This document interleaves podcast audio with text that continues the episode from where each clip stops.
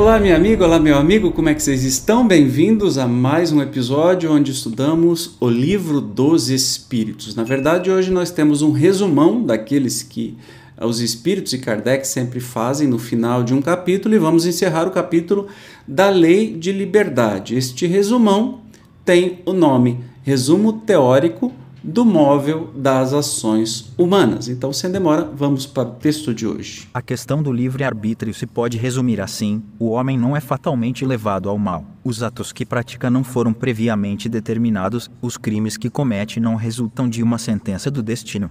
Ele pode, por prova e por expiação, escolher uma existência em que seja arrastado ao crime, quer pelo meio em que se ache colocado, quer pelas circunstâncias que sobrevenham, mas será sempre livre de agir ou não agir, Assim, o livre-arbítrio existe para ele, quando no estado de espírito, ao fazer a escolha da existência e das provas e, como encarnado, na faculdade de ceder ou de resistir aos arrastamentos a que todos nos temos voluntariamente submetido. Cabe à educação combater essas más tendências falautilmente, quando se basear no estudo aprofundado da natureza moral do homem. Pelo conhecimento das leis que regem essa natureza moral, chegar-se a modificá-la, como se modifica a inteligência pela instrução e o temperamento pela higiene, desprendido da matéria e no estado de erraticidade. O espírito procede à escolha de suas futuras existências corporais, de acordo com o grau de perfeição a que haja chegado, e é nisto, como temos dito, que consiste sobretudo seu livre arbítrio.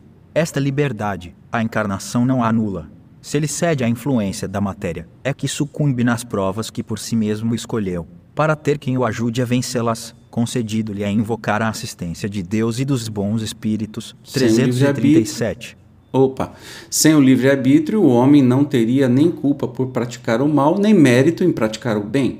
E isto a tal ponto está reconhecido que no mundo a censura ou elogio são feitos à intenção, isto é, à vontade. Ora, quem diz vontade, diz liberdade. Nenhuma desculpa poderá, portanto, o homem buscar para os seus delitos na sua organização física sem abdicar da razão e da sua condição de ser humano para se equiparar ao bruto. Então a gente começa a ver tudo aquilo que a gente estudou né, nos episódios anteriores sobre o livre-arbítrio, que é relativo à nossa condição né, humana e física e mental, e enfim mas como espírito nós temos pleno livre arbítrio e que nada é fatalidade. Mas vamos continuar.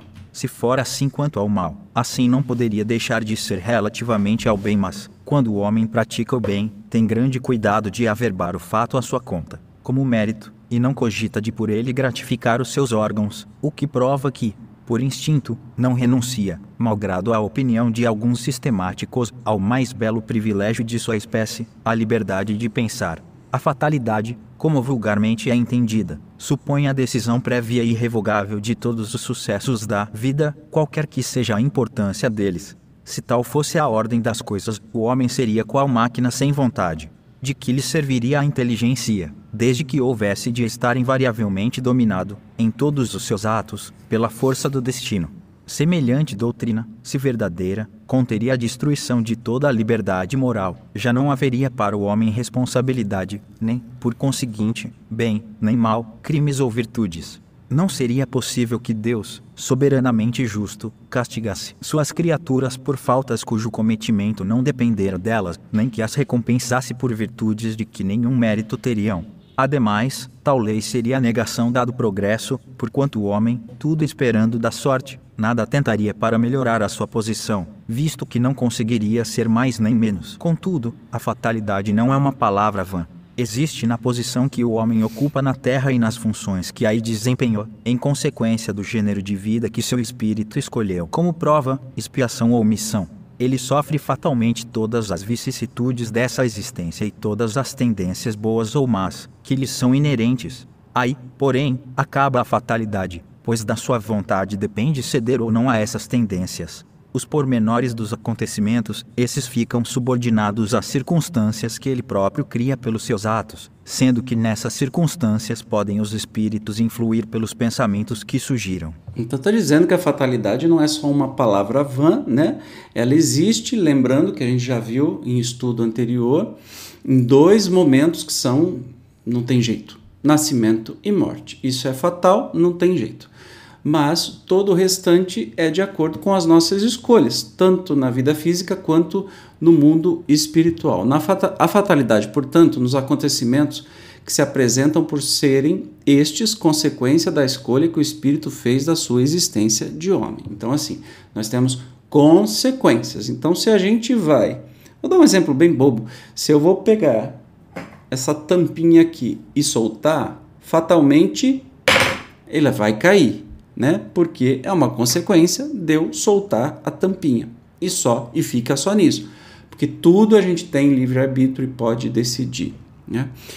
Pode, é, pode deixar de haver fatalidade no resultado de tais acontecimentos, visto ser possível ao homem, pela sua prudência, modificar-lhes o curso. Nunca há fatalidade nos atos da vida moral. Portanto, a gente tem que parar com essa desculpinha de que, ah, eu nasci destinado a tal coisa, né? Não, não, não é assim. E não é isso que a doutrina espírita nos ensina. No que concerne à morte é que o homem se acha submetido, em absoluto, à inexorável lei da fatalidade. Por isso que não pode escapar à sentença que lhe marca o termo da existência, nem ao gênero de morte que haja de cortar a esta o fio, segundo a doutrina vulgar, de si mesmo tiraria o homem todos os seus instintos, que, então, proviriam, ou da sua organização física, pela qual nenhuma responsabilidade lhe toca, ou da sua própria natureza.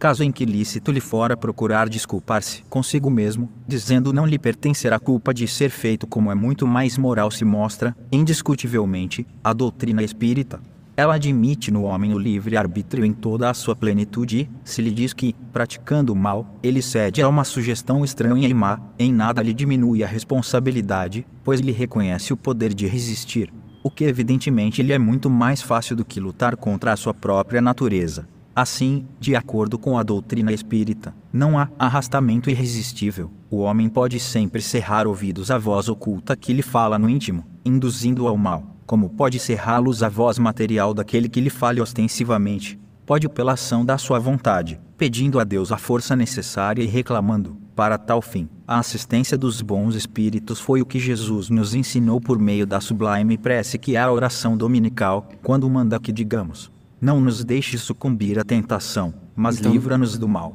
Não tem desculpa. Eu estou interrompendo o Zezinho hoje, né? Estou ansioso. Não tem desculpa, não tem fatalidade, a não ser consequências daquilo que a gente é, escolhe. Então, não tem essa de falar, ah, tudo que eu fiz de bom é porque eu sou uma pessoa boa, mas o que eu fiz de mal era o diabo, o cramunhão que se apossou. A gente conhece um monte de religião que pensa assim, que fala assim, né? Tudo que você faz de bom é você, filho de Deus vivo, oh, maravilhoso, que fez tudo maravilhosamente. Mas se fez alguma coisa ruim, ah, era, era o capeta que estava em mim, que me induziu, o, o, o, o inimigo é sujo e, e por aí, nunca sou eu. Não, não, isso é muito infantil pensar nisso. Não. Vamos continuar. Essa teoria da causa determinante dos nossos atos ressalta, com evidência, de todo o ensino que os espíritos hão dado não só é sublime de moralidade, mas também, acrescentaremos, eleva o homem aos seus próprios olhos mostra-o livre de subtrair-se a um jugo obsessor, como livre é de fechar sua casa aos importunos. Ele deixa de ser simples máquina, atuando por efeito de uma impulsão independente da sua vontade, para ser um ente racional, que ouve, julga e escolhe livremente de dois. Conselhos 1. Um. Aditemos que, apesar disto, o homem não se acha privado de iniciativa, não deixa de agir por impulso próprio, pois que, em definitivo, ele é apenas um espírito encarnado que conserva sobre o envoltório corporal as qualidades e os defeitos que tinha como espírito. Vou botar o Zezinho ler aqui, desculpa aí, vamos lá. Conseguintemente, as faltas que cometemos têm por fonte primária a imperfeição do nosso próprio espírito, que ainda não conquistou a superioridade moral que um dia alcança mas que, nem por isso, carece de livre arbítrio. A vida corpórea lhe é dada para se expungir de suas imperfeições, mediante as provas por que passa, imperfeições que, precisamente, o tornam mais fraco e mais acessível às sugestões de outros espíritos imperfeitos, que dela se aproveitam para tentar fazê-lo sucumbir na luta em que se empenhou. Se dessa luta sai vencedor, ele se eleva, se fracassa, permanece o que era, nem pior, nem melhor, será uma prova que lhe cumpre recomeçar. Podendo suceder que longo tempo gaste nessa alternativa. Quanto mais se depura, tanto mais diminuem os seus pontos fracos e tanto menos acesso oferece aos que procurem atraí-lo para o mal. Na razão de sua elevação, cresce-lhe a força moral, fazendo que dele se afastem os maus espíritos. Todos os espíritos mais ou menos bons, quando encarnados, constituem a espécie humana, e como nosso mundo é um dos menos adiantados, nele se conta maior número de espíritos maus do que bons. Tal a razão porque aí vemos tanta perversidade. Façamos, pois, todos os esforços para este planeta não voltarmos após a presente estada e para merecermos ir repousar em um mundo melhor, em um desses mundos privilegiados, onde não nos lembraremos da nossa passagem por aqui, senão como a de um exílio temporário. Olha aqui, mensagem de esperança, né? Para que a gente que tem o livre-arbítrio que não tem a fatalidade de que somos obrigados a passar por isso ou por aquilo, né? para o bem ou para o mal, é, que a gente possa agir de acordo com a nossa consciência e errou hoje, beleza, recalcula a rota, amanhã você faz o certo, né? E vamos seguindo a caminhada aí para que nosso objetivo é não reencarnar mais na Terra. Na verdade, a Terra está virando um planeta de regeneração e aí vai ser um pouco mais fácil a gente viver aqui. Mas assim, se a gente puder já sair voando para um planetinha melhor, uma vida melhor na próxima, tá valendo. Todo o esforço tá valendo.